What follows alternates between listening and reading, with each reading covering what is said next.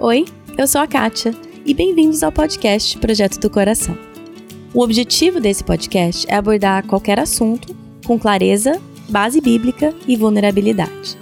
A intenção aqui nunca é exaltar alguém como um exemplo, mas sim ouvir as histórias e ver as maneiras maravilhosamente diferentes que Deus ensina a cada um de nós.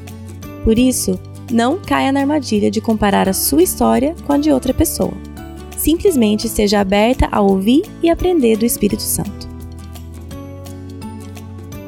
Hoje, a Letícia Azevedo está aqui para falar sobre um tema que Deus tem colocado no coração dela com urgência: apologética. É, os, todos os livros que eu li, todos, sobre maternidade apologética e tal, para ajudar, eles falam como exemplo, nosso exemplo como pais é o principal. É, ainda que a gente possa trazer todo o conteúdo para nossos filhos, a teoria toda, e tem que ser feito, tá? Essas, essas lições todas de argumentação contra, da nossa fé e tal. Eles falam como, o, na verdade, o exemplo dos pais vivo, ele ainda é um peso muito grande. Então, então eu vejo que o nosso exemplo é, como pais cristãos em várias áreas, deles verem o nosso interesse em, relação em, vi, em viver o que a gente prega, isso também é um grande, é uma grande apologética também, né? É uma grande apologética para os nossos filhos, eles verem a nossa fé em ação em casa, né? Então, eu vejo que isso também é uma grande diferença, eles não verem uma hipocrisia da nossa parte, começando de nós estudarmos, nós, nós vemos atrás dos conteúdos, eles verem esse esforço de filho, a gente quer saber mais, a gente precisa saber mais, se eu não souber eu vou atrás, sem, sem calar o diálogo, não, não, não discute, menino, isso aí é só acredita. Então eu também vejo que é uma, uma vida, a nossa vida como pais também, ela, ela tem que ser viva em relação ao evangelho, senão também não adianta nada, pra mim não adianta nada. Então vamos lá, porque junta duas mulheres que amam falar e você já viu. Então vamos lá, porque o episódio tá longo, mas tá muito divertido e muito recheadinho.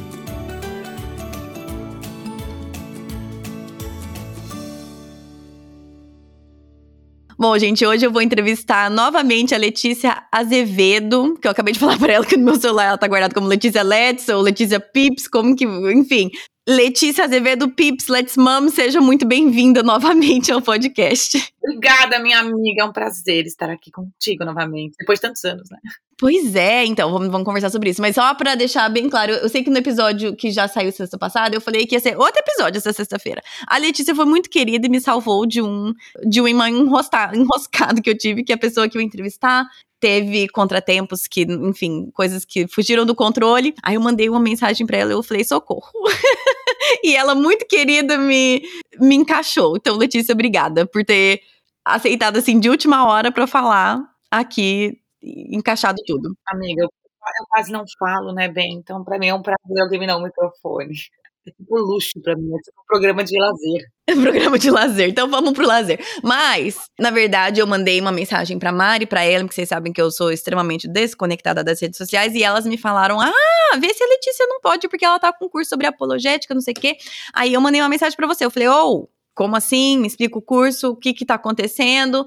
E aí, então, eu acho que eu ia perguntar, vamos começar por essa conversa, é, por esse papo. Você está com curso de apologética. Primeiro, eu quero que você fale o que é apologética, porque eu creio que para algumas pessoas essa palavra vai ser novidade. E o que que te levou a querer falar sobre isso? Amiga, vamos lá. Quando eu boto com você no WhatsApp, eu te falei que, na verdade, apologética para mim entrava na mesma palavra junto com hermenêutica e exegese. Para mim parecia a mesma coisa, uma salada de fruta que só gente muito chique falava no meio da igreja. A menor ideia o que era apologética, minha filha. Menor ideia. Na verdade, eu contei, né? É, quando eu criei o curso, eu contei que foi uma coisa muito meio que sem querer. Não foi sem querer. Mas eu, eu, tinha, eu tenho um carrinho no Amazon cheio de livros que eu quero ler. E tinha sempre um que aparecia uma indicação, que é o Mama Bear Apologetics, que a gente, depois você conversando, já tinha falado dele para mim, mas eu muito passada, acho que pensei que era uma coisa que não fazia, não pertencia à minha vida. E eu, eu olhava para ele, ele olhava para mim, tinha um. Eu olhava falava, mas gente, o que é esse assunto? Eu gosto de livros de maternidade, mas mãe, mãe com urso, mãe com apologética, tipo, o que, que é isso? Eu pus esse livro no carrinho porque a Kate falou para mim, mas eu não tenho a mínima ideia do que, ele tá fazendo. ficou lá e fui passando, e eu, eu lendo outras coisas, alimentação, educação de filho, o negócio ficando lá. Aí eu li um comentário, é o primeiro comentário que o Amazon sempre põe os comentários negativos primeiro. Ai, ah, que é um livro de política, rebelde, não sei o que lá. Eu falei, hum, já gostei, né? Que eu gosto de umas coisas que o pessoal fala que é política. li e tal. Aí eu não sei porquê, não me pergunte por quê. Eu dei um comprar. Chegou em casa, falei, eu começar a folhear. É divertido. Meu Deus, amiga Primeiro que assim, apologética, eu não tinha a menor ideia o que era apologética cristã, é a defesa da fé cristã de uma forma racional. Eu nunca tinha ouvido falar nisso. Na verdade, eu ouvia de longe algumas pessoas falando: ah, fulano é um apologeta. Para mim, assim, fulano é apologeta era a mesma coisa que fulano é um, sei lá, é um. Profeta. Putz, não era uma palavra que me conectava. Uhum. E aí, é engraçado porque no curso, né? O curso são vários áudios que eu vou passando para as pessoas, que eu comecei com esse livro, depois eu abri para outros, muitos livros, que eu comecei a ler, que infelizmente só tem inglês. E eu, eu, eu no curso, eu falei, nos primeiros áudios do curso, eu falei, gente, é, eu não sei se vocês vão sentir assim, mas eu me senti eu tive dois sentimentos quando eu comecei a estudar apologética. O primeiro, eu me senti traída pela igreja. Hum. Como ninguém nunca me falou sobre isso. Hum. Como? Há 20 anos que eu sou convertida, e eu falei, como eu nunca ouvi falar. E olha que assim, já fui em um monte de evento de tudo quanto é coisa, sigo um monte de gente na rede social. Como? Na verdade, depois eu descobri que assim, algumas pessoas que eu já acompanhava, elas, elas falavam de apologética sem dar o nome que é apologética. Então, Sim. eu seguia pessoas que falavam sobre criação do mundo, as visões da criação do mundo, sobre Cosmovisão. é, comprovações da Bíblia, o próprio Rodrigo Silva, que ele fala, enfim, que ele é um, que ele é um acho que ele é um arqueólogo. Quando eu fui ver, eu já consumi alguns conteúdos, mas tudo meio pingado, sabe, Kate? Tudo muito Uhum. solto. Não organizado, né? Muito organizado, que foi essa a minha ideia, né? Não tinha lógica, não tinha um começo, meio e fim, não tinha um. Ah, deixa eu explicar por que, que você vai estudar isso, por que, que precisa estudar isso. Então eu me senti traída pela igreja, me senti assim, Hum. muito roubada de falar: caramba, eu não sabia nada disso, eu não saberia responder. O livro me desafiou do começo ao fim. Se você pega meu livro aqui, não tem imagem aqui. Meu livro tá inteiro rabiscado, inteiro marcado, inteiro anotado. Eu quase pirei. E meu segundo sentimento é como se eu tivesse me convertido de novo Hum. quando eu comecei a estudar. Então, os dois sentimentos caminharam juntos de um jeito que eu fiquei, eu fiquei desesperada. Eu falava pro meu marido, eu estou desesperada. Desesperada, Hum. completamente desesperada, porque eu preciso passar isso pras pessoas. E eu lembro que eu comecei a postar no story, gente, apologética, as pessoas, o que, que é apologética? E meu curso, na maioria, é cristã. Eu falei, pelo amor de Deus, pelo amor de Deus, a gente tá perdendo. E aí, paralelamente, é, a gente, eu comecei a ver, e a gente vê acontecer isso aqui, né, nos dados do livro, ele eu acho que é um espelho do que a gente pode dizer que acontece no Brasil, mas as pessoas indo embora da igreja, os jovens indo embora da igreja, o êxodo da igreja. Sim. Então eu comecei a ver ao longo dos meus 20 anos, que olha, eu me converti com 17 anos, eu vi muitos amigos nossos indo embora e nunca mais voltando. E fui abraçando o mundão aí, e assim, né, abraçando o mundão. E eu falava, gente, como assim, como assim, como assim? Muitos jovens indo embora, muito relato de mães Criados na igreja, né? muito. E aí eu falei, gente, é, eu, eu vejo as pessoas indo embora, eu vejo os jovens indo embora, eu vejo que é, a gente não tem explicação racional, as, as nossas explicações para nossa fé são muito assim, ah, porque eu creio, porque eu tive experiência, porque eu tive coceguinhas, porque eu, eu tive um sonho. Era tudo muito no, no mundo do subjetivo. Uhum. E aí eu tinha algumas. Então, assim, Kate, pra mim, assim, foi resposta de oração. Hum. É, eu não sei porque eu nunca fui atrás disso antes, e olha que eu gosto de estudar, mas eu comecei a ler e eu falei, eu preciso que isso seja passado pra frente. E aí, como eu já te falei, eu sou burrinha, né? Burrinha assim, eu sou limitadinha pra aprender. Eu tenho muita dificuldade. Não, você só tem um estilo de aprendizado diferente. Vamos mudar essa narrativa. Eu tava falando com a Kate, a Kate me indica uns livros, pessoal, que não tem como eu acompanhar. Eu falo pra ela que é na minha cabeça. Assim, ela manda uns livros pra mim que assim, é filosofia, que aí vai embora, vai embora, assim, eu não funciono. Eu gosto de coisas que são didáticas. Ótimo. Não vai funcionar. Então eu falava, eu amei esse livro, enfim, os outros todos que eu li, eu, porque eu falei, eu preciso transformar isso em ideias práticas para as mães, e não só mães, né? Escola dominical, é, é, tias, pessoas que vão conviver com crianças, até assim, na verdade é o que eu falei, foi para mim. Os Uhum. argumentos foram para mim.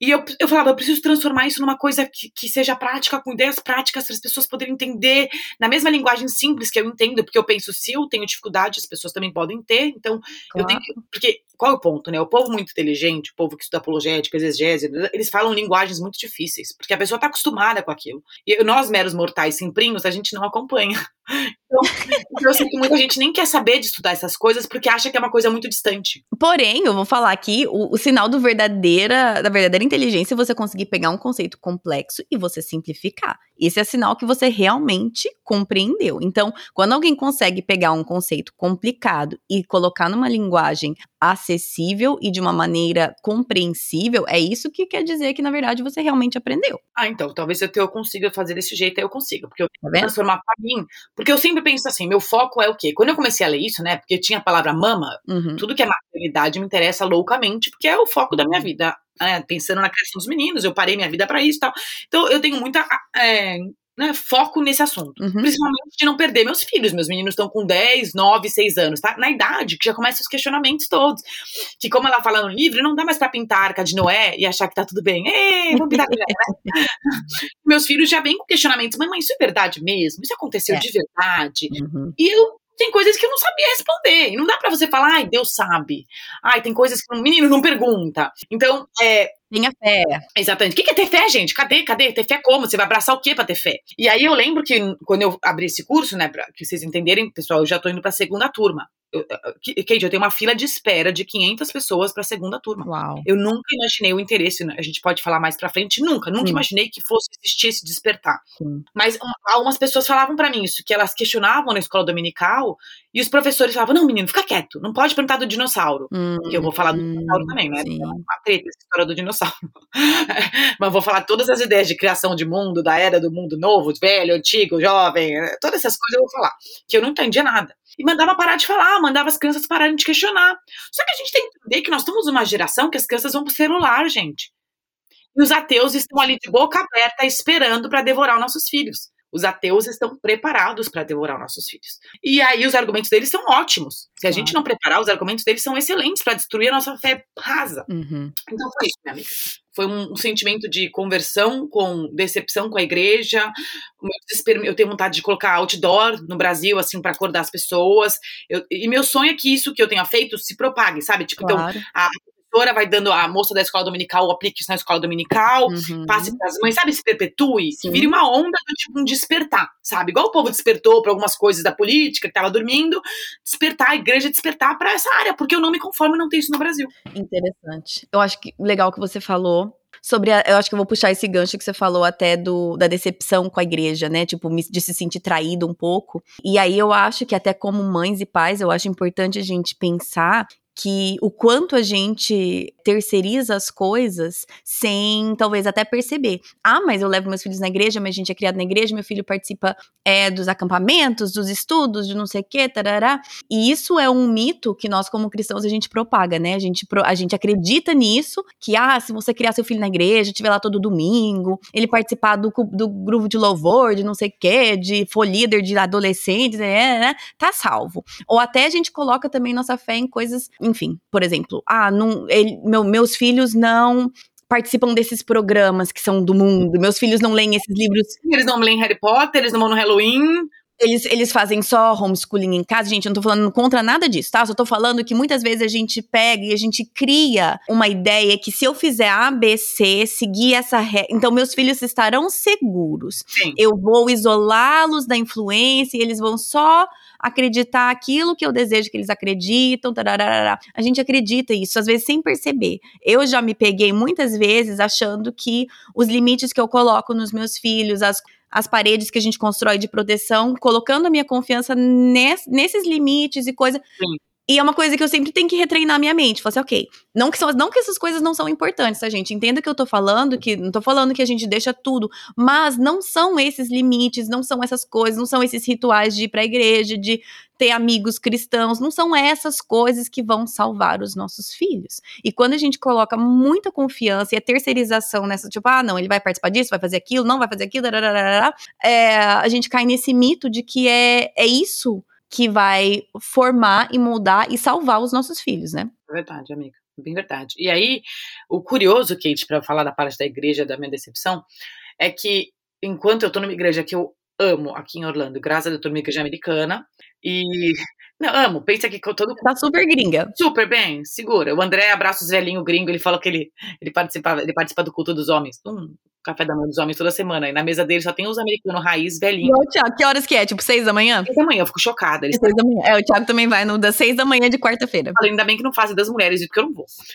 Não, das mulheres é terça-noite aqui. E vai seis da manhã, gente, tá louco. O André diz que tem 300, 400 homens toda semana. É lotado. Mas enfim, aí ele conta que os velhinhos dele, ninguém nem se olhava, se abraçava, nada. Agora o André abraça todo mundo, os velhinhos falam. Ele abrasileirou lá, né? O, o grupo dele. Que bonitinho. É, mas e aí, o que, que eu ia contar? Todo que ah, eles fazem séries na minha igreja. E aí eu lembro que enquanto. Olha só, por isso que eu vejo que é muito, foi, é muito. Deus sempre me responde muito com livros. É uma coisa muito impressionante. As minhas orações, Deus me responde muito com livros. Alguém indica, aparece tal. Hum. Paralelamente, quando eu peguei esse livro na mão, começou uma série na minha igreja sobre Defesa da Fé Cristã que eu nunca tinha falar. O Lee Strobel veio pregar na minha igreja. Hum. Aí eu assim, gente, como assim eu não tenho esse livro com meus filhos, o de criança? Aí eu, li, eu vi o filme dele, que eu não tinha assistido o filme até hoje, gente. Como chama o filme dele mesmo? Não é The Case for Christ também? Não é a mesma coisa? Não é o mesmo nome? Cristo, isso, isso mesmo.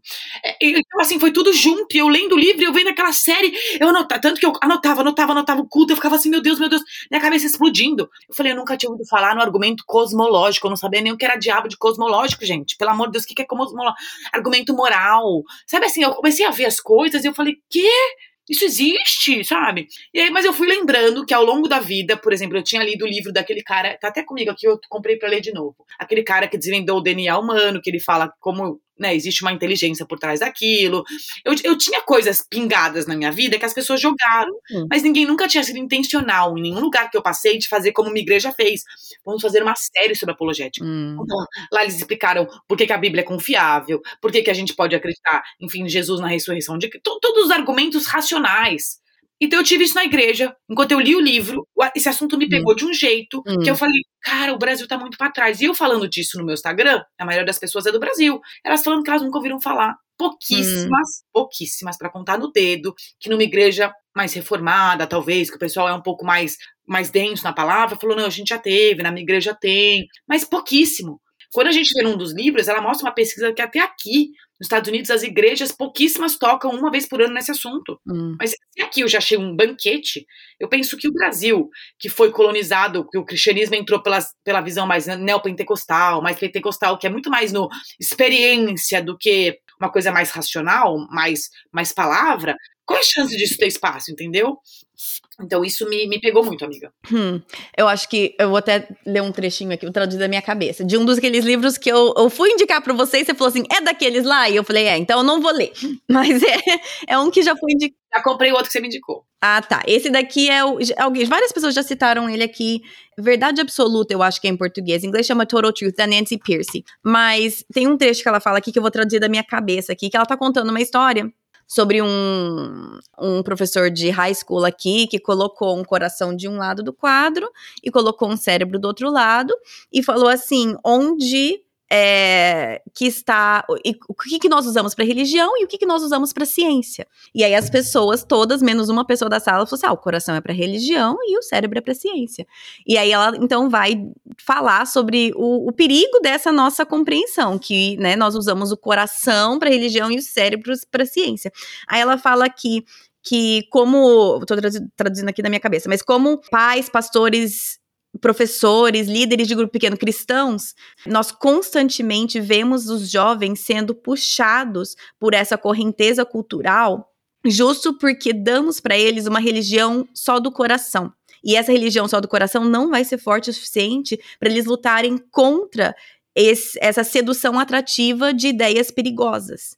Ele falou: novos crentes também precisam de uma religião do cérebro né, um treinamento em cosmovisão, em apologética, para equipá-los para analisar e criticar cosmovisões que competem uma com a outra, que eles vão encontrar quando eles saírem de casa.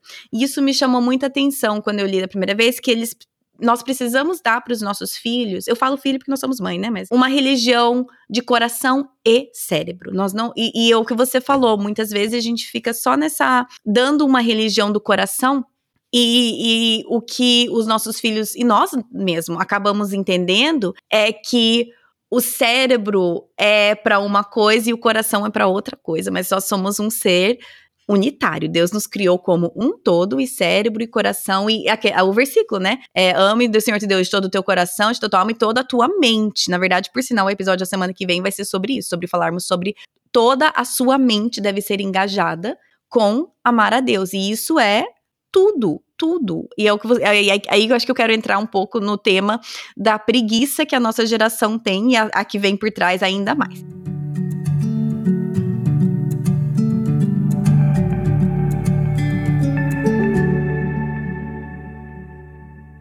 nós crescemos, eu cresci a maior parte da minha infância sem internet. Eu lembro lá pelos meus 15 anos, podendo conectar para checar um e-mail. E pronto, lembra? Exato, 20 minutos num domingo e tinha que ser rápido porque a, a, amarrava a linha do telefone, né? Então, assim, ou seja, eu, como adolescente, já tive acesso à internet, mas daquele jeito. Agora, os nossos filhos, né, nunca nasceram num, num, mundo sem. E, na verdade, eu mesma nunca fui adulta sem internet, tá? Eu só conheço. A minha vida adulta sempre foi facilitada pela internet. Toda a minha vida adulta. A, toda a minha maternidade, toda a minha faculdade, tudo foi facilitado pela internet. Claro. E isso gera uma preguiça tremenda na gente de pensar e engajar a nossa mente. Então, eu queria ouvir de você um pouco o que, que você vê, como que, como que a nossa geração tá deixando assim isso ir por água abaixo, justo por essa preguiça da mente. Amiga, eu vejo assim, primeiro só voltando um pedaço que você falou do da ser uma, uma crença do coração, uma religião do coração e não da mente a gente vê que nós somos bombardeados, e muitas vezes na igreja falam isso. Então eu lembro da igreja, meu pastor falando, não, não estuda muito não, porque a palavra mata. E o povo, inclusive, usa esse versículo de forma errada, que a palavra mata, o espírito fica, não é que você lê a Bíblia ou você estuda, você vai perder a fé. Não, a palavra mata quer dizer outra coisa, tem, tem vídeo sobre isso no YouTube, pra vocês entenderem. Mas tem muito essa mentalidade na igreja. Não, não, você estudar muito, cuidado que você vai perder a fé. Hum. Não, não, não, vai fazer curso de filosofia, você vai virar ateu. Então, o que que acontece? Para mim, tem alguns movimentos perigosos. Então, a gente não prepara nossos filhos, a gente não quer que eles se exponham ao mundo aí fora para eles serem luz do mundo, porque a gente não preparou eles, porque a gente tem medo que o mundo fisgue eles. Uhum. Então, os jovens não estão entrando nas camadas da sociedade de áreas diferentes, estão no marketing, na filosofia. Hoje a gente consegue ver alguns. É, eu, eu, com a internet eu conheci alguns, mas ainda é uma minoria. Então, os pais não querem. Os pais querem manter os filhos se você for chamado para ser pastor, amém, você foi um chamado, mas os pais querem que todo mundo só fique no meio é, cristão.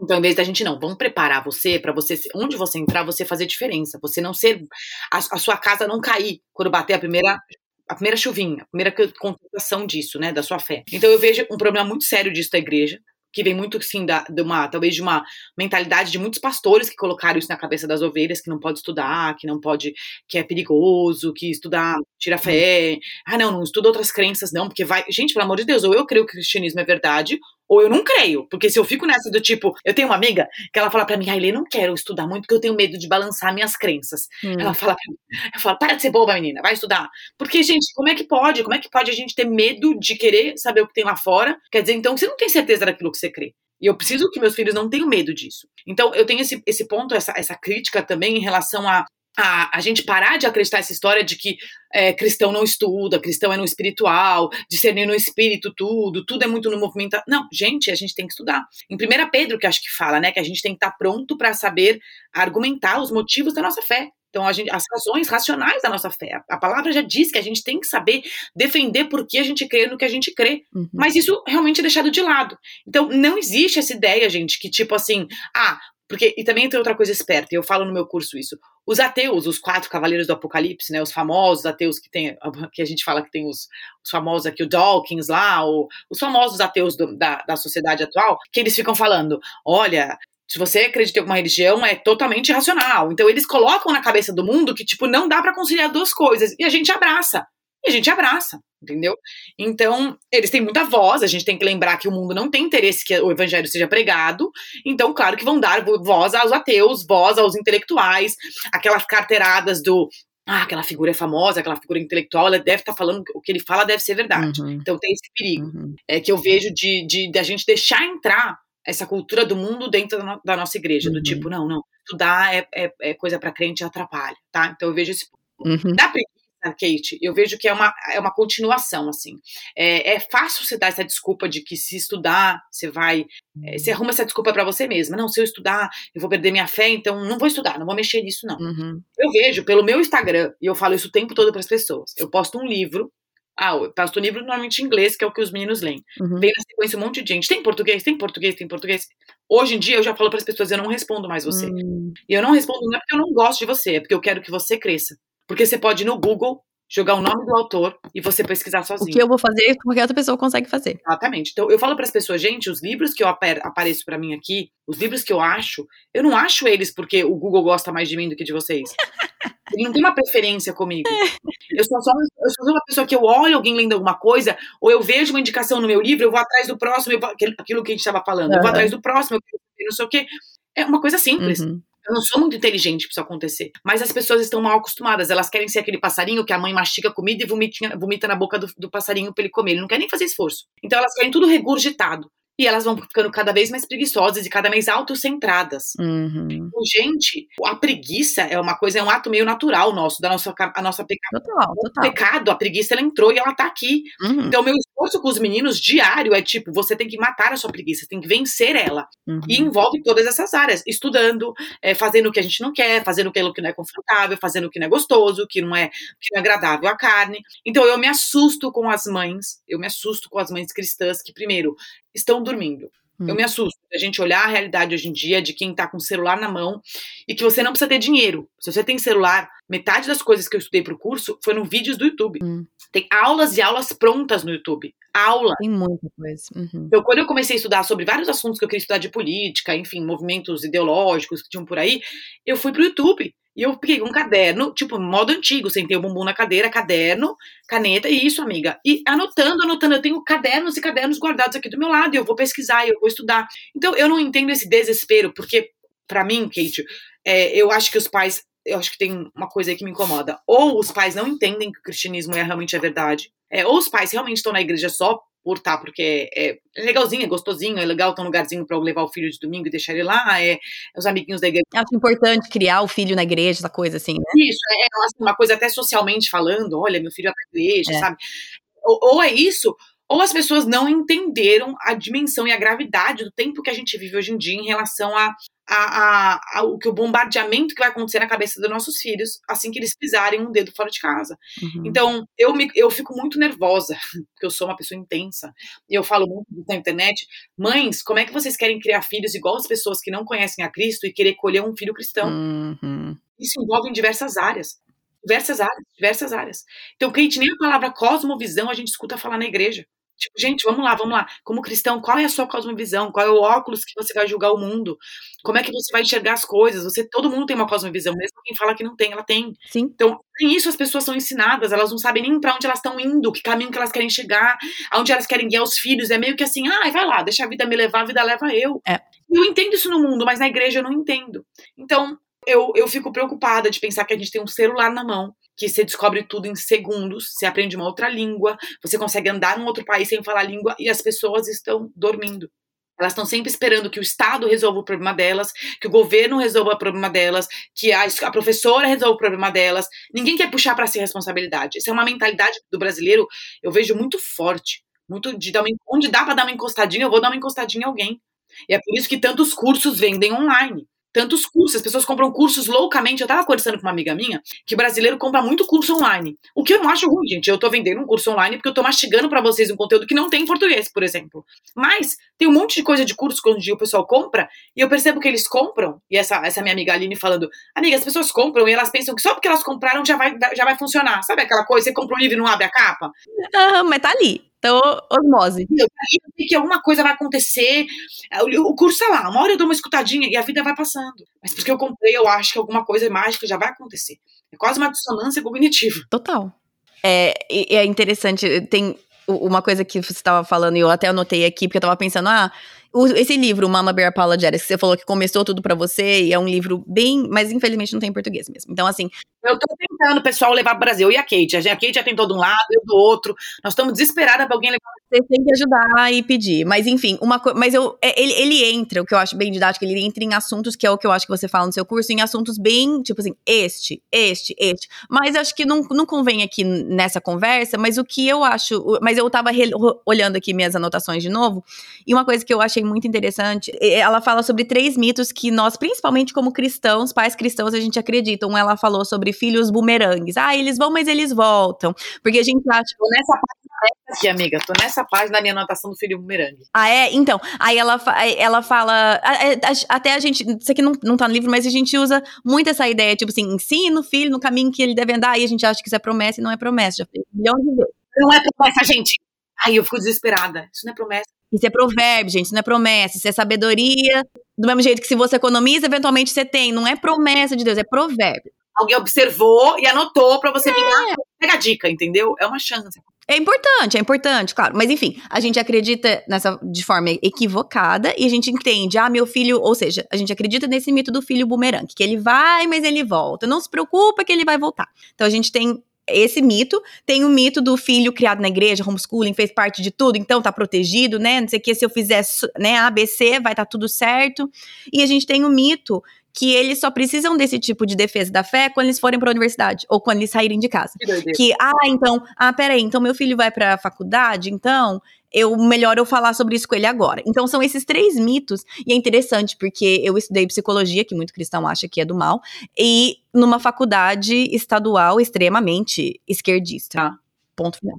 E as pessoas falam assim: Meu Deus, como que você falou assim? Ué, porque você não acredita. É muito bem preparada, né?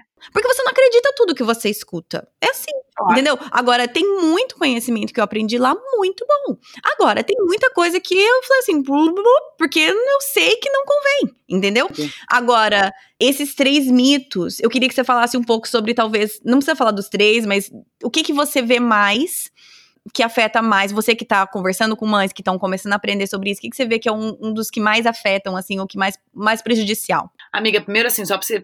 Eu tô na mesma página que você aqui nas minhas anotações, e eu, eu, eu anotei um negócio que as pessoas falam: ah, tem que ser na faculdade para explicar para meus filhos. O que é uma loucura para mim, do tipo, né?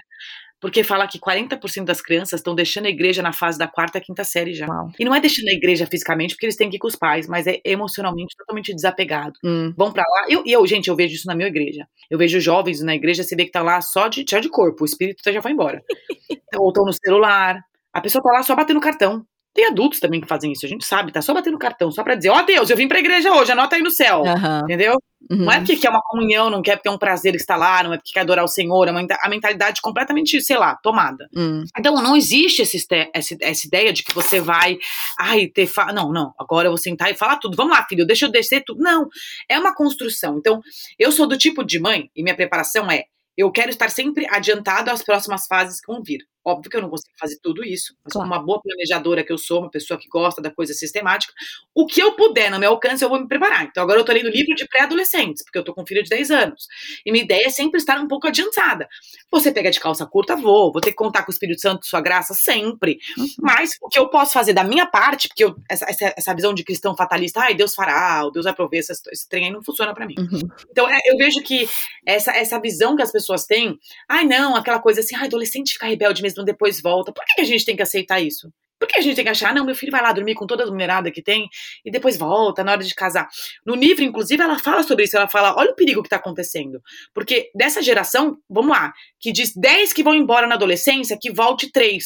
Sete foram embora e vão criar filhos longe do evangelho, que vão criar filhos longe do evangelho. E aí, no meu curso, eu fiz um exercício com as pessoas eu falei: olha, o Brasil é um país católico no geral, tá? Mas vamos pensar que é um país cristão. Pensando num crer em Deus, crer em Deus da Bíblia. Quem de vocês aí, olha na geração de vocês, se você tem 30 e poucos anos quanto eu.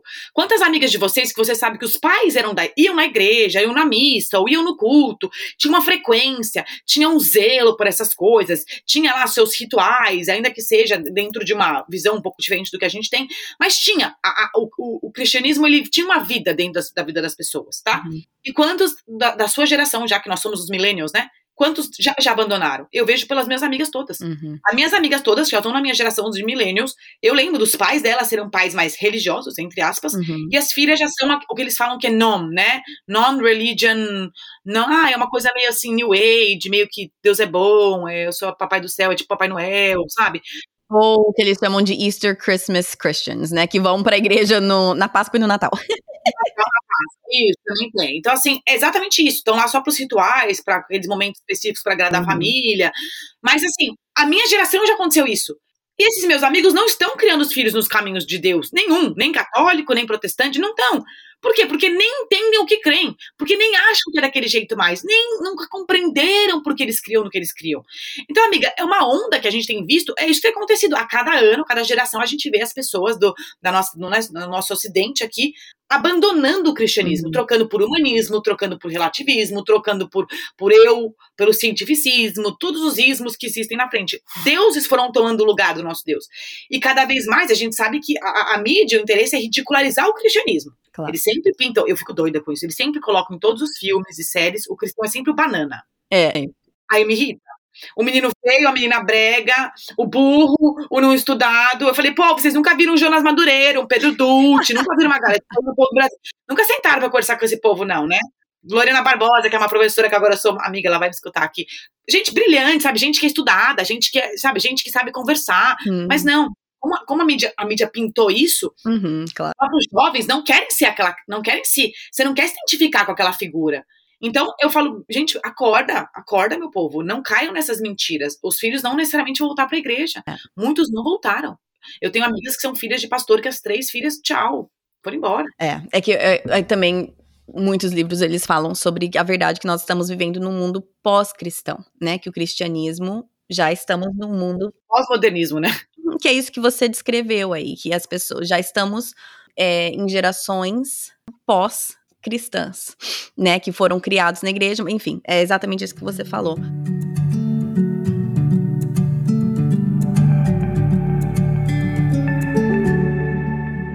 Vamos entrar então um pouco sobre o, o perigo de nós, tá, ok, eu tô escutando isso, eu quero criar meu filho, quero ensinar, igual você falou, por exemplo, ah, sempre na mídia ou nas séries, nos filmes, o cristão é o bobo, ah, então não quero que meu filho assista isso. Então, e aí a gente começa muitas vezes eu acho com boas intenções, mas a gente começa a dividir então as coisas. Isso é do mundo, isso é de Deus. Bom. Então, é, isso pode, isso não pode. A gente começa e a gente entra num legalismo e, e de novo, gente, eu preciso falar essas coisas porque eu não estou falando que essas regras são ruins, tá? Todos nós precisamos ter limites e discernimento nisso. Porém, existe um problema sério quando a gente traça uma linha e decide que tudo que vem de pessoa supostamente cristão, ou de igreja cristã, ou de autor cristão, tudo isso é verdade e bom, e tudo que vem do mundo, entre aspas, secular, isso é tudo ruim.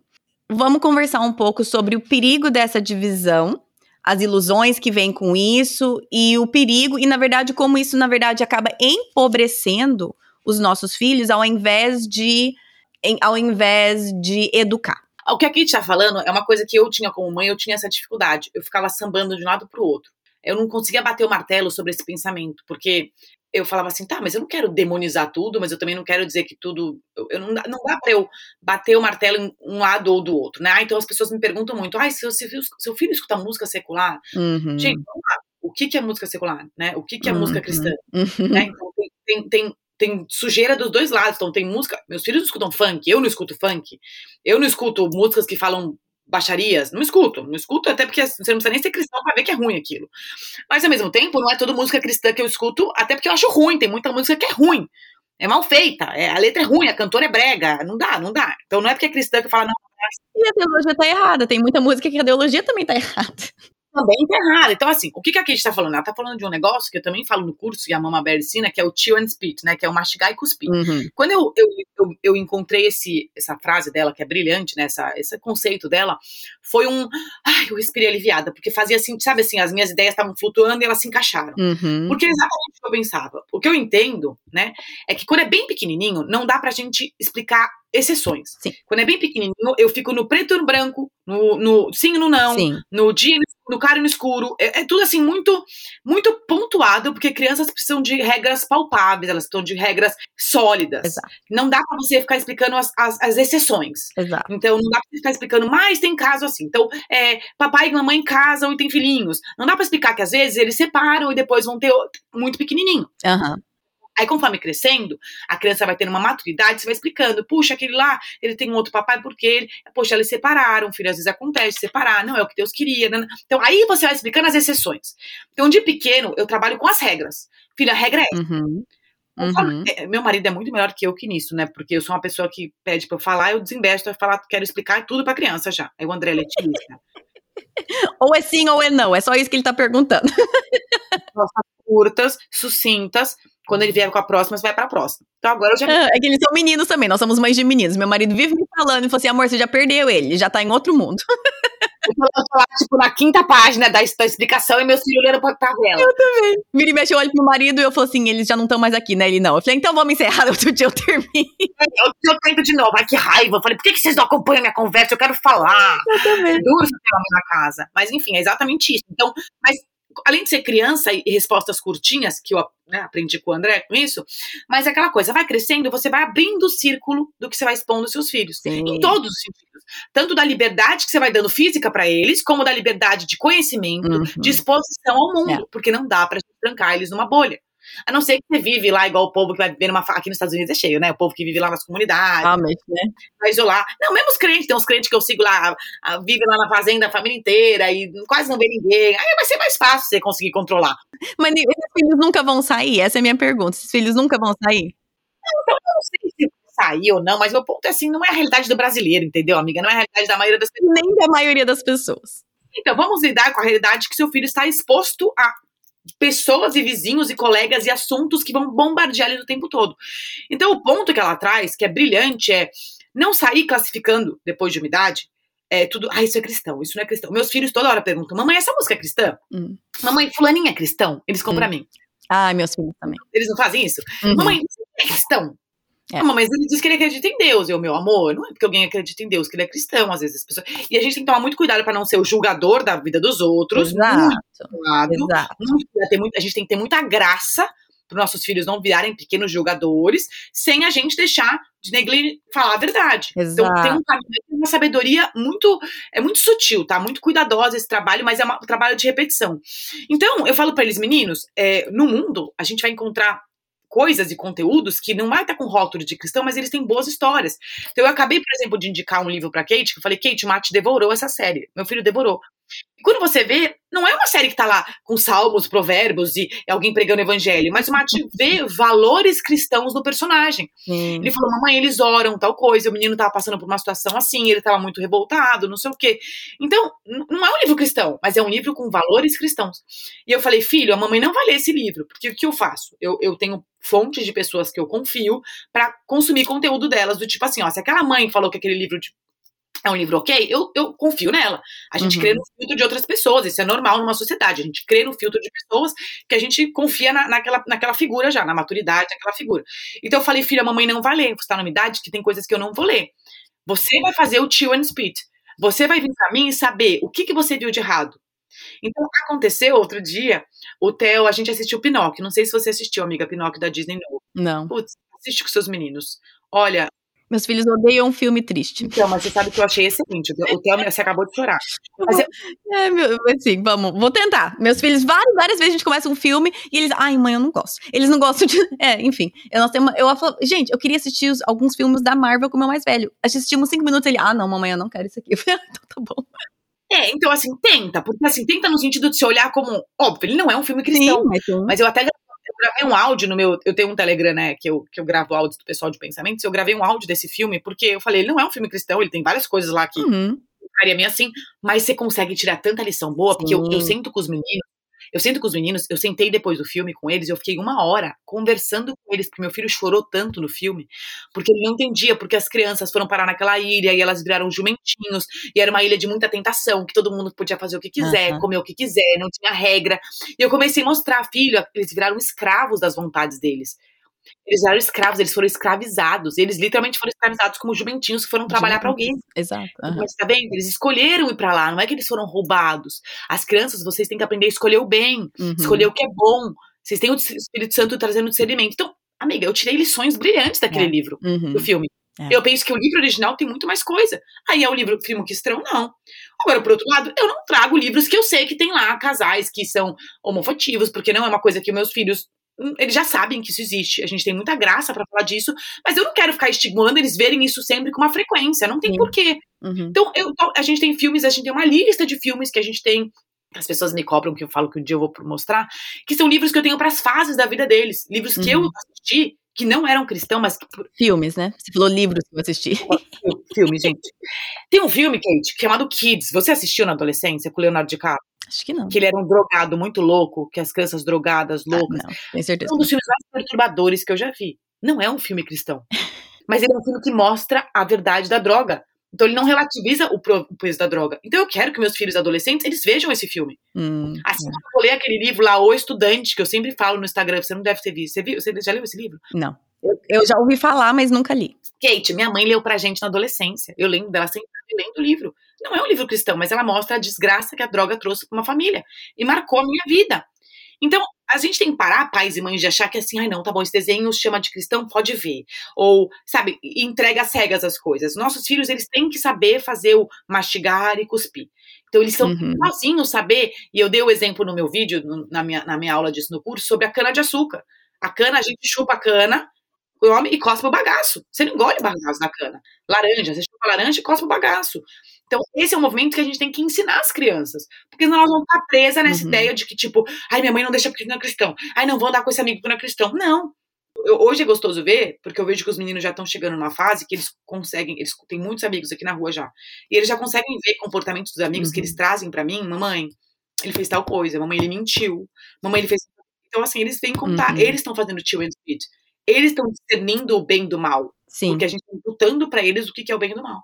Sem ficar, ai, não, não vai conviver com nenhuma dessas Exato. crianças que elas não são da igreja, entendeu? Óbvio que eu não exponho meus filhos a qualquer criança com educação completamente diferente da minha. Tem uma, um limite para isso. Uhum. Porque eles ainda são pequenos. Mas vai ter uma idade que eles vão conviver com pessoas como nós convivemos, com pessoas diferentes. Que eles vão escolher. É, esse mastigar e cuspir é tão importante, porque gente, é assim que até bebê é, é um reflexo. Se, por exemplo, coloca uma coisa na boca, se você não reconhece aquilo como comida, o bebê já tem esse, esse reflexo de co colocar para fora. Então, agora, muitas coisas a gente vai mastigar e reconhecer aquilo como bom e engolir. Só que o que o que a gente faz quando a gente divide as coisas, isso é do bem, isso é do mal, a gente ensina o nosso filho a não mastigar, a, a jogar direto pro fundo da goela. Ó, isso daqui é bom, então pode.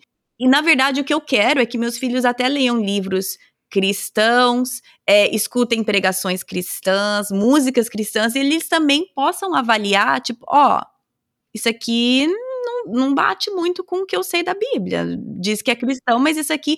Então, quando a gente diz, ó, isso aqui é seguro, você manda pro fundo da goela sem nem mastigar, tá tudo ótimo, eles criam esse hábito de aceitar tudo sem ter esse mastigar, esse discernimento. Eu acho muito Aí rotulou, eu posso pegar. Exato. E, e, isso, isso é o quê? Isso tira o pensamento crítico. Exatamente. Isso, e a, volta aquela preguiça da mente. A gente está ensinando os nossos filhos a procure outra pessoa para te dizer se isso é bom ou se é ruim, acredite cegamente e manda mal. É, acabando do Pinóquio, eu esqueci de falar, que logo na sequência, quando a gente assistiu o Pinóquio, ela começou a cantar em cantarolar a musiquinha do Pinóquio, que é, ah, se tudo desejar, se eu fizer um desejo para as estrelas, meus sonhos se realizará. O Theo começou a cantarolar essa música, eu falei, amor, o que, que, você acha dessa música? O que, que, você acha que tem na mensagem dela? Eu deixei ele cantar, né, ele tava cantando. Uhum. Fico, ele, ah, mamãe, tá errada, né? Por quê? Porque a gente não fica fazendo desejo pra estrela. Ele falou, e também nossos sonhos não vão todos se realizar.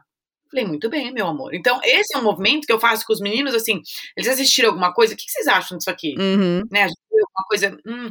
E às vezes eles estão lendo, mamãe, ela tá mentindo no livro. É. Então, se a fundação, Kate, eu entendo. E aí eu vou chegar no outro ponto que eu vejo, né? O êxodo da igreja linkando com isso. É, os, todos os livros que eu li, todos, sobre maternidade apologética e tal, para ajudar, eles falam como exemplo, nosso exemplo como pais é o principal. É, ainda que a gente possa trazer todo o conteúdo para nossos filhos, a teoria toda, e tem que ser feito, tá? Essas, essas lições todas de argumentação contra, da nossa fé e tal, eles falam como, o, na verdade, o exemplo dos pais vivo, ele ainda é um peso muito grande. Então, os cristãos que viveram na sua casa uma hipocrisia, em vários, em vários níveis, né? Então, desde o pai que trata bem os outros, mas dentro de casa não trata bem. O pai que proíbe tudo, que outro dia eu falei disso também num áudio. Eu falei, gente, não dá para vocês serem os pais cristãos que proíbem tudo e vocês não oferecem nada para seus filhos. Você só fala os nãos. Então, não, você não pode ir naquela festa, mas você não passeia com seus filhos, você não faz uma programação com eles, você não joga um jogo, você só senta na sua cadeira de rei e fala, não, fique longe. Mas você não oferece nenhuma outra opção o mundo fica terrível com uma criança dessa. Um ah. adolescente olha isso e fala assim: meu Deus, tipo, que inferno essa vida de cristão, sabe? Não quero isso para mim. Então eu vejo que o nosso exemplo.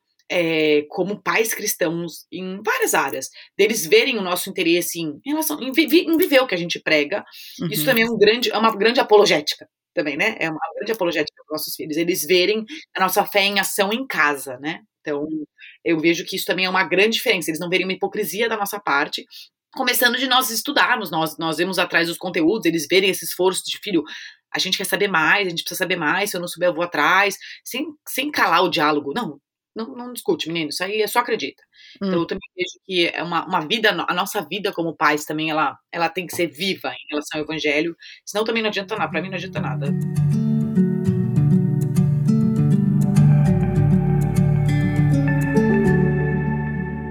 Eu acho que eu quero encerrar com um outro perigo que vem com tudo isso. Eu vou ler aqui, é, você até citou a, o versículo de 1 Pedro, mas eu peguei aqui e separei. 1 Pedro 3, versículos 15 e 16. E eu quero focar no 16, que é é, o versículo é: Antes, santifiquem Cristo como Senhor no coração, estejam sempre preparados para responder a qualquer que lhes pedir a razão da esperança que há em vocês.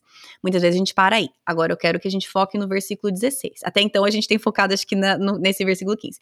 O versículo 16 diz: Contudo, façam isso com mansidão e respeito, conservando boa consciência, de forma que os que falam maldosamente contra o bom procedimento de vocês, porque estão em Cristo, fiquem envergonhados de suas calúnias. Então, sim, nós temos que estar preparados para responder e dar os motivos pela a razão pela esperança que nós temos, contudo, porém, faça isso com mansidão e respeito. E isso é uma parte que eu acho que nos falta. E até você, você até tocou um pouco no, por exemplo, se as pessoas, se os seus filhos se perguntam, ah, fulano é cristão, e você quer a importância de dizer a verdade, e ao mesmo tempo tomar um cuidado para que a gente não, não, não forme mini julgadores aqui dentro de casa. E é, você mesmo já falou isso, que é uma linha tênue, e eu queria que a gente falasse um pouco sobre a importância de fazer isso com respeito, com amor, com mansidão, porque o que eu acho que mais acontece é que a gente fica empolgado porque aprende uma coisa nova, né? Digamos que eu aprendi, é, por exemplo, tá? Eu sei que o tema do Halloween é bem pesado aí no Brasil, chega, o que, que vai fazer? Então, por exemplo, digamos que eu agora é, li tal livro, segui tal pessoa, decidi tal coisa para minha vida e eu então agora decido que Halloween na minha casa, nos meus filhos, não. Ok. Decisão sua. Aí eu saio metendo a boca e criticando qualquer outra pessoa cristã que decidiu que você não sabe por quê, mas decidiu que os filhos vão fazer ou que a família vai abordar esse tema de tal maneira. E aí a gente acaba pegando uma coisa que talvez a gente tá animado, que a gente aprendeu, que a gente sente que é uma coisa, e a gente vai com tanta é, talvez sede ao pote, mas aí também a gente vai de uma forma com que as pessoas tenham um efeito completamente contrário. O mensageiro mata a mensagem. Então, eu, eu vejo que isso acontece, Kate, tipo, eu vejo que tem dois lados. Tem muita gente que é omissa em relação à sua crença. As pessoas querem ser sempre aquela aceita por todo mundo, então ela acaba abraçando tudo do mundo, porque afinal não quer uhum. ser o cristão diferentão. E tem o outro lado, que é o cristão diferentão, que não se envolve com ninguém e se acha superior, uma soberba, meus filhos, nananana. Então, a, a, linha no meio do caminho, ela é uma coisa de uma sabedoria. Primeiro, a gente ter graça é. sobre a vida das pessoas. Eu, quando eu aprendi apologética, eu fiquei desesperada, mas eu fiquei no Instagram, pelo menos meu. Gente, pelo amor de Deus, a gente precisa estudar isso aqui, não sei o que, acorda. Mas, mas não saí falando com pessoas estranhas por aí. Eu tenho um áudio, inclusive, também no meu curso, que eu falo sobre a sabedoria pra gente abordar as pessoas. Eu tenho um áudio inteirinho sobre isso, porque apesar da gente ficar desesperado às vezes, é igual você vê alguém indo pro precipício, você fala, pelo amor de Deus, não vai, não vai, não vai. Você tenta ajudar, hum. é, você tem, não adianta, às vezes você vai falar, a pessoa vai, vai ir mais rápido ainda de tanto de raiva. Hum. Como eu vim do mundo, eu falei isso no áudio, eu falei, gente, eu vim do mundo. Eu, eu lembro como os crentes eram chatos, insuportáveis, e eles me, me davam ranço. Então eu lembro da sensação. Então eu tento ser o oposto daqui. Hum. O Halloween é curioso porque eu tenho uma amiga aqui no condomínio que nem cristã é. Hum. E ela teve que falar no Instagram, falar, gente, parem de mandar mensagem para mim falando que eu tô colocando meus filhos em umas festas XPTO. A pessoa nem cristã é. Ou assim, é cristã, mas não tem o discernimento que a gente tem, ó, o conhecimento. Assim, tipo, ah, acredita em Deus e tal. E eu, eu falei, que, eu falei, olha, eu, eu peço desculpa para você pelos cristãos, porque eu tenho certeza que são os cristãos que estão fazendo isso com você. E eu falei isso no meu Instagram. Eu falei, gente, para de fazer isso mesmo uma pessoa que fala que vai na igreja cristã, quem é você? Meu pensamento é, gente, vocês acham mesmo que uma pessoa estranha vindo chamar sua atenção, te acusar, vai trazer uma transformação em você? Alguma vez na vida você foi transformada por alguém que veio te acusar? Eu contarei que você vai fazer mesmo de propósito, de raiva. Ou você fala assim, eu quero distância dessa pessoa. A gente mata a mensagem pela nossa falta de graça. Então, o Halloween, por exemplo, eu não celebro, mas eu não fico militando na internet, gente. Mesma coisa do Natal, eu monto árvore de Natal porque eu tenho três. Pronto, aí vem o povo falando que é pagão. Eu nem discuto. Eu falo, meu amor, tá tudo bem. Se você não quer montar, fica na paz do Senhor. Tem coisas que tem coisas que são terciárias, secundárias do evangelho, que não são principais, não vão mudar em nada. Então elas ficam desesperadas para achar grupinhos assim, do, do timinho, assim, esquecendo de dizer ser graça. E eu falei disso no áudio do Halloween também, ó, você vê que eu tenho áudio de tudo. Eu falei, gente, eu acompanho cristãs há alguns anos, por exemplo, que sempre celebraram Halloween. E nesse último ano elas decidiram que o Espírito Santo incomodou de não fazer mais. Que, que tudo bem para ela. Precisou alguém ficar lá militando, enchendo as cabeças dela pra falar besteira? Não. Sim. Então nenhum de nós aprende com ódio de outra pessoa.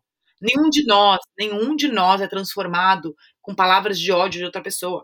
E olha, eu sou super impulsiva, eu sou super intensa. Para mim é uma, é, uma, é uma luta isso. Então, é um domínio próprio meu, mas eu penso assim: como é que eu vou? Eu transito num lugar que a maioria das pessoas não é cristã. Elas são conservadoras, mas não é de cristã, com a visão que a gente tem. E a minha ideia o tempo todo é a gente ser luz do mundo, é as pessoas terem um bom testemunho da vida minha do meu marido, dos meninos, da educação deles, a gente brilhar a luz de Cristo. E as pessoas veem a luz de Cristo, elas acabam perguntando, entende? É, então, não é. Eu não sou da linha tipo, ai, Viva Jesus, se for preciso, pregue ele. Eu já repeti muito essa frase. Hoje em dia não é uma frase que eu, que eu acredito. Eu acho uma frase. Não, porque a gente foi mandado pregar assim o evangelho. Mas as pessoas, elas vão primeiro, elas vão primeiro ler a Bíblia através de nós, né? Uhum. A nossa Bíblia. A gente tem que esconder a Bíblia da nossa vida, a gente não tem que esconder nossos posicionamentos. Mas as pessoas vão ler e elas vão querer saber um pouco mais, perguntar, e a gente vai ter chance de falar. Mas não militando na internet, não é, essa soberba, eu sei mais que os outros. Então, as, as, as, pessoas nos rotulam muito como soberbos, e muitas pessoas são. Outros nos rotulam porque a pessoa acha que não pode dizer que uma verdade existe absoluta. É. Então, tem os dois caminhos também. Não, existe uma verdade absoluta, não, mas também tem muito cristão soberbo também. Uhum. Então, um, exato, exato. onde é que a gente se encontra nesse caminho, né? Acho que é isso. Eu tenho um grupo, assim, de amigas aqui, que a gente. A gente é amiga, amiga bem próxima, aí a gente se fala por mensagem durante a semana também, e a gente tem uma, uma linha, assim, de, às vezes, fotos que você, a gente tira, sabe, de sei lá, coisas que o povo coloca no carro, ou coisas assim que as pessoas falam, ou às vezes print da internet, e são porque as pessoas odeiam os cristãos. vira e mexe, a gente vê alguma coisa e tira foto e fala assim: ah, gente, por que, que as Aqui, ó, por que, que as pessoas odeiam os cristãos? Porque, gente, é o que você falou, nós mesmos matamos a mensagem. E claro, gente, me entendo. Cristo é soberano, eu não tenho poder de matar. Mas, gente, como a gente consegue fazer caca? E também, por exemplo, nesse assunto, por exemplo, árvore de Natal é pagão, não é, Halloween, não sei o quê, né? Todas essas coisas. Quando eu decido para mim, para minha família, com discernimento, tarará, e eu resolvo impor aquilo em outra família que eu também vejo como cristã, eu tô dizendo que o meu é superior ao seu. Eu não sei o que Deus tratou na sua vida, a história que você tem, a intenção no seu coração. E eu também não estou confiando que Deus sabe que você, tá que você está é, submetido à vontade dele. Eu estou decidindo que o meu é certo, o seu é errado, e que vou, eu vou impor isso em você. Porque, como você falou, tem muitas questões secundárias, terciárias, que eu creio muito bem, e não é, não é questão de existem várias verdades, mas eu creio que, de acordo com a história de alguém, o, o contexto da pessoa, não as primárias, tá, gente? Mas algumas coisas secundárias, talvez para uma família seja ok tratar alguma coisa de uma forma e para outra já não. E tudo bem. É, para alguns vira um ídolo, para outro não é um ídolo. Para alguns aquilo vira um então, é, é, é, é, a, é a personalização do Espírito Santo para cada família e cada casa. É a cultura de cada família que Deus deu a graça para a gente ter Exato. diferente. Então, eu vejo uma, uma, uma, uma, inversão do realmente assim, gente, o, o primário tem que ser o primário. Né? A, a, a essência tem que ser a mesma, mas tem o secundário e o terciário que não, não, não tem que nos separar, não tem que nos afastar. E não nos colocar uma posição de superança. Olha, eu não sou. E eu falei isso no meu ódio. Eu falei, gente, não é porque eu não celebro o Halloween que eu me sinto superior às pessoas que celebram ou que brincam, ou que Não, são discernimentos diferentes. É. E tudo bem. E, e, sabe, assim, tipo, é, é, é, é uma. É uma. Eu acho até uma prisão, às vezes. Total. Eu achei que tem que tomar muito cuidado disso, de ser gracioso, gracioso com as pessoas que não têm o conhecimento que a gente tem. É, esquecendo que um dia, ainda mais eu, que um dia eu estive lá, eu lembro de de tanta coisa que eu fiz errada. Fora que a conversão é um, processo, né? Ela, ela, é uma contínua, então a gente vai mudando ao longo do caminho. Então, é, então eu concordo com você, Kate. Eu acho que quando a gente sabe. Entendam, aprendam apologética saibam apologética para vocês. Eu, tanto que o meu curso, que eu, por que, que eu coloquei que é Mães Apologetas, né? Porque é para dentro de casa. A minha ideia não é que vocês saiam militando pela internet ou, ou falando por aí, gritando aos quatro ventos. Não. O foco é na família. Tipo, família uhum. que eu digo, as crianças que você cuida. A, é, o foco é esse, é para você, dentro do seu lar, você poder derramar tudo aquilo para preparar os seus para quando eles forem voar. E os seus uhum. podem ser suas crianças da escola dominical, podem ser seus sobrinhos, podem ser os seus futuros filhos. Mas é, não é, a ideia não é que você saia fazendo apologética, discutindo na internet com os outros. Não. né? Eu vejo um monte de coisa na internet que eu falo hoje em dia, opa, isso aqui eu sei argumentar. Mas eu não vou lá discutir na internet, eu deixo lá. É, e é isso que é o lance, por exemplo. Deus trata de, com pessoas de formas diferentes, em assuntos diferentes, e tá ok. Isso é bom, na verdade. Isso é muito bom. E uma das coisas que ficou um tempo para mim, principalmente quando acho que eu comecei o podcast, que eu lia livro e eu já falava, tipo, ah, porque eu li esse livro, porque eu não sei o quê, porque eu aprendi. E não tem nada de errado nisso. Não tem. Ponto. Porém, para mim, eu comecei a ver, Deus começou a me mostrar que era um, uma questão de orgulho para mim, que eu falava que eu queria sim, né, encher a boca para todo mundo saber o que eu tava lendo, o que eu tava aprendendo, e não sei o quê. É errado? Não é errado. Mas naquele momento, Deus estava convencendo o meu coração, para mim, pro meu crescimento, era uma coisa que eu precisava mudar. Aí eu fui aprendendo aos poucos a segurar mais a minha língua acho que eu tinha alguma coisa assim, tipo assim, eu não, não vou falar sobre um livro que eu li até seis meses depois que eu li, alguma coisa assim, porque aí também depois passa aquela coisa assim, aquela coceira de que eu queria, tipo, falar para todo mundo o que, que e agora eu já não, agora eu já não tô mais nessa nessa regrinha, porque, mas se eu pegasse aquilo, tá, Deus tratou isso no meu coração. Então, a partir de agora, todo mundo que eu vejo que tá fazendo e falando de, ah, então eles estão errados. Não, gente, era uma coisa que Deus precisava tratar no meu coração. E hoje já não é uma regrinha que eu que eu sigo mais tão. A, a, porque Deus tratou o que precisava tratar no meu coração naquela área, tem muita coisa ainda. Mas quando eu pego aquilo e eu generalizo uma coisa que Deus está querendo tratar no meu coração, aí eu já começo a. Ou seja, o trabalho que o Espírito Santo estava querendo fazer, ou eu, eu, estraguei tudo, entendeu? Porque a minha soberba volta mais forte do que do que estava antes, né? Ah, isso é, amiga, faz todo sentido. Gostei do seu exemplo. Mas, enfim. Olha, eu quero. Você já falou, mas se as pessoas têm interesse em participar do seu curso, como que elas fazem? É, e aí depois eu quero que a gente encerre em oração. Mas fale aí para quem. Para quem se. Ah, primeiro também eu quero dizer que, é, né, até nesse livro, no começo, até na introdução do Mama Bear Apologetics, fala assim, que talvez a pessoa vai escutar aqui e vai sair desesperada, achando, meu Deus, eu não tô fazendo tudo errado o que ela fala aqui que eu acho muito importante. Primeira coisa é conhecer a sua Bíblia. Então, você precisa de um milhão de coisas? Não, não precisa. Ajuda tremendamente. Nós temos uma, uma boa coisa hoje em dia que a gente tenha acesso a informações e cursos, isso é muito bom. Agora, o que, que é mais importante? Conheça a sua Bíblia. Aí depois o segundo ponto que ela fala é ache, ache recursos, são importantes. É, depois faça horário de estudo, que é uma coisa que você me estava falando, de tome, você vai precisar investir tempo nisso. Não, não, não, acho que vai ter, vai ter atalho, não tem atalho para isso. Não vai ter atalho, você vai precisar ler, estudar, aprender. É, outra coisa que ela fala é ache pessoas que vão te encorajar nesse caminho e pratique. Pratique, pratique, pratique. Então, é, se você está procurando, ai meu Deus, e agora? A primeira coisa é conheça a sua Bíblia. E você até mesmo falou, o exemplo arrasta. Então, se você tá assim um pouco, meu Deus, eu não sei o que, nem por onde começar, comece com o episódio que foi da semana, sei lá, passado, retrasado. Leia a Bíblia e faça oração. Não, não tem muito o que, o que, né? Leia a Bíblia, faça oração, seja o exemplo. Isso já é o que vai, o que vai manter a sua fé e seus filhos vão observar isso. Mas o próximo é ache recursos. Então fale um pouco sobre se alguém quer entrar nesse seu curso, como que eles fazem. Tá, é assim, a primeira turma tá fechada, né? Eu foi um susto, nunca imaginei vir tanta gente. e aí uma demanda enorme, pelo amor de Deus, eu não entrei, eu quero entrar, eu quero entrar, eu quero entrar. Então, é, a gente criou uma lista de espera. Tá lá, se você entrar no meu, se você entrar no meu Instagram, entrar lá no meu Linktree, lá que tem no, na bio, você uhum. clica lá, lista de espera do curso Mãe Apologética. Ótimo. Então tá lá, eu devo abrir ele, eu tô esperando bater um número lá, porque dessa vez eu vou, eu vou limitar o número de pessoas na turma, mas eu acho que deve ser na primeira semana de dezembro agora. Mas eu vou. A minha ideia é que isso seja uma coisa frequente, porque eu percebi uma demanda reprimida tão grande desse assunto, que minha ideia é ter várias turmas, hum. abrindo várias turmas. Eu vou sempre deixar uma lista de espera, porque eu, eu vejo uma necessidade muito grande da gente dissipar isso. E a, e a verdade hum. é que eu entendo que eu. Gente, de verdade, eu fiz um favor para vocês, porque quando eu comecei a ler isso, eu fiquei desesperada, porque eu não entendia nada. Eu achei que era um gigante que eu, não, eu, nunca ia conseguir entender. E eu sei que muita gente desiste. Você pega um assunto e fala: não, isso aqui é demais para mim, eu não consigo, desencana. Muita gente faz isso, né? Hum. E eu, hum. muitas coisas eu faço isso também. Mas esse eu peguei, eu peguei esse bicho pelo rabo, eu falei, eu vou domar você, meu filho. Apologética, eu vou te domar. E aí eu peguei ela, lacei ela, eu falei, eu vou te pegar até o final, até eu entender o que, que é cosmologia, eu vou perder. Então, eu, eu, eu não paro até eu entender essa palavra. Não, eu fiz um favor para vocês, de verdade, porque eu li mais ou menos um, dois, três, quatro, cinco, seis, sete, oito. Ó, só na minha frente tem dez aqui, fora tudo que eu estudei de, de, enfim, de áudios e vídeos e não sei o que lá. E eu criei o curso em áudios bem prático para as mães poderem escutando enquanto faz outras coisas, se bem que você vai precisar anotar, porque tem muita coisa boa. E eu mastiguei para vocês, é isso que eu fiz.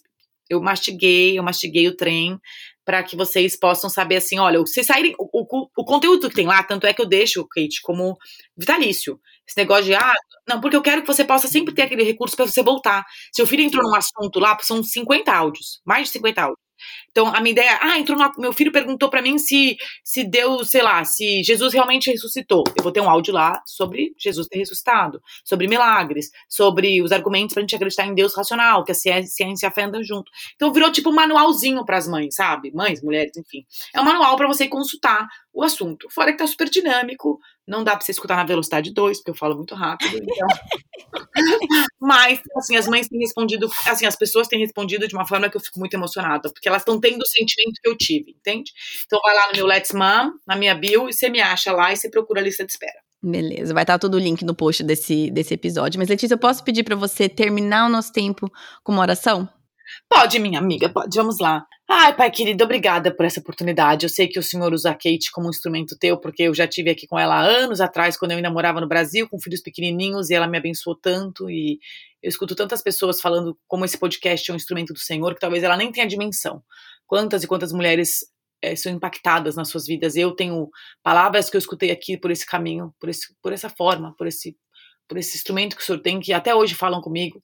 E eu oro para que o Senhor abençoe a vida da Kate, eu oro para que o Senhor abençoe essa mensagem, para que o Senhor abençoe tudo que a gente conversou aqui, Senhor, que seja realmente algo que desperte, desperte aqueles que estão dormindo, que traga um direcionamento, uma resposta de oração, como o Senhor me responde muitas vezes em livros, que o Senhor possa responder através desse podcast mulheres e mães e tias e professoras de escola dominical que estão perdidas, que não sabem responder as perguntas, ou mesmo aqueles que estão com a fé fraca. Porque, pais, tem uma coisa que a apologética fez, estudar o Senhor, foi me trazer mais fé mais fé, uma fé racional, foi me fazer ainda mais amar e adorar o Criador do universo, Todo-Poderoso, foi ainda mais me dar sentido tudo aquilo que até hoje me deu sentido, só, só reforçou, reforçou aquilo que eu queria.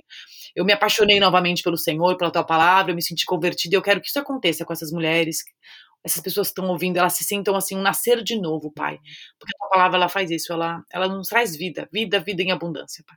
Então eu oro, eu oro um, para que seja um instrumento do Senhor, que chegue em lugares que a gente nem imagina, que chegue aos corações de mulheres que estão se sentindo perdidas, com seus filhos uhum. adolescentes, e que a gente possa ver pessoas argumentando e tendo conversas, e que elas possam ver seus filhos voltando para Cristo, porque viram que tinham tinham motivos da nossa fé. Nossa fé não é em vão, nossa fé não é sentimentalismo, não é um arrepio.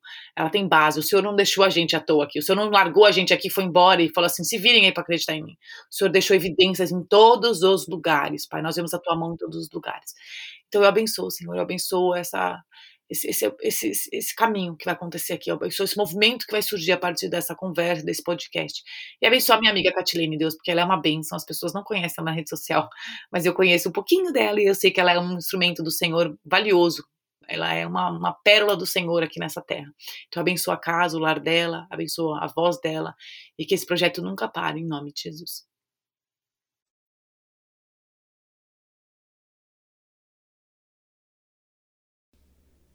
Ah, gente, sabe o que, que eu mais gosto da Letícia? É que ela é quem ela é, ela não finge ser uma pessoa que ela não é, ela é extremamente transparente.